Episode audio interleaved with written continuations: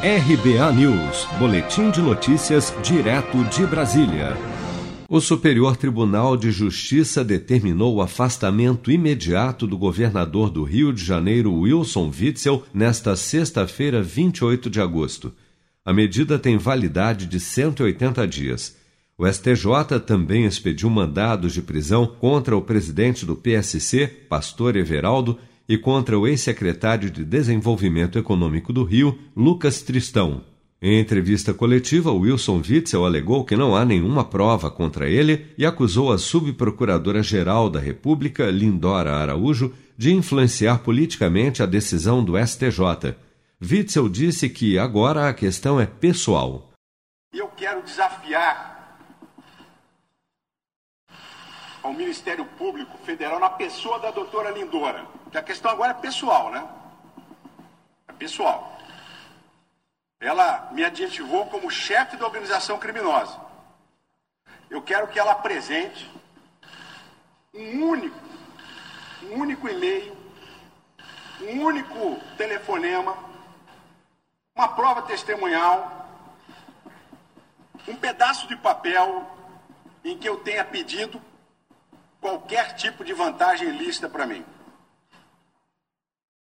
Qualquer tipo de vantagem ilícita. Não, mas os contratos da eh, doutora Helena Witzel são os contratos da lavagem de dinheiro. Mas para haver lavagem de dinheiro tem que ter vantagem ilícita. Qual foi o ato ilícito que eu pratiquei? Estão criminalizando a advocacia. A Polícia Federal realizou na manhã desta sexta-feira a Operação Trisinidem, um desdobramento da Operação Placebo, que investiga corrupção em contratos públicos do Executivo do Rio de Janeiro.